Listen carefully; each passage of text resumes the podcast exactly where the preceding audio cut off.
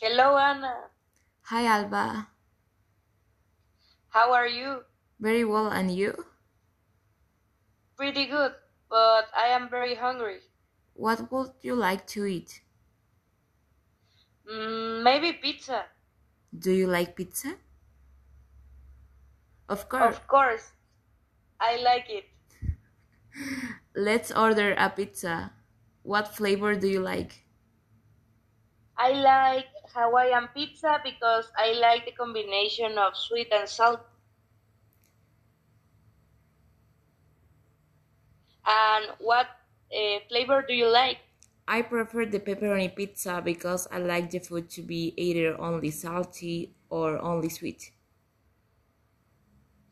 Oh, very well. Then let's order the pizza, uh, half uh, Hawaiian and here pepperoni. Sounds per- perfect to me.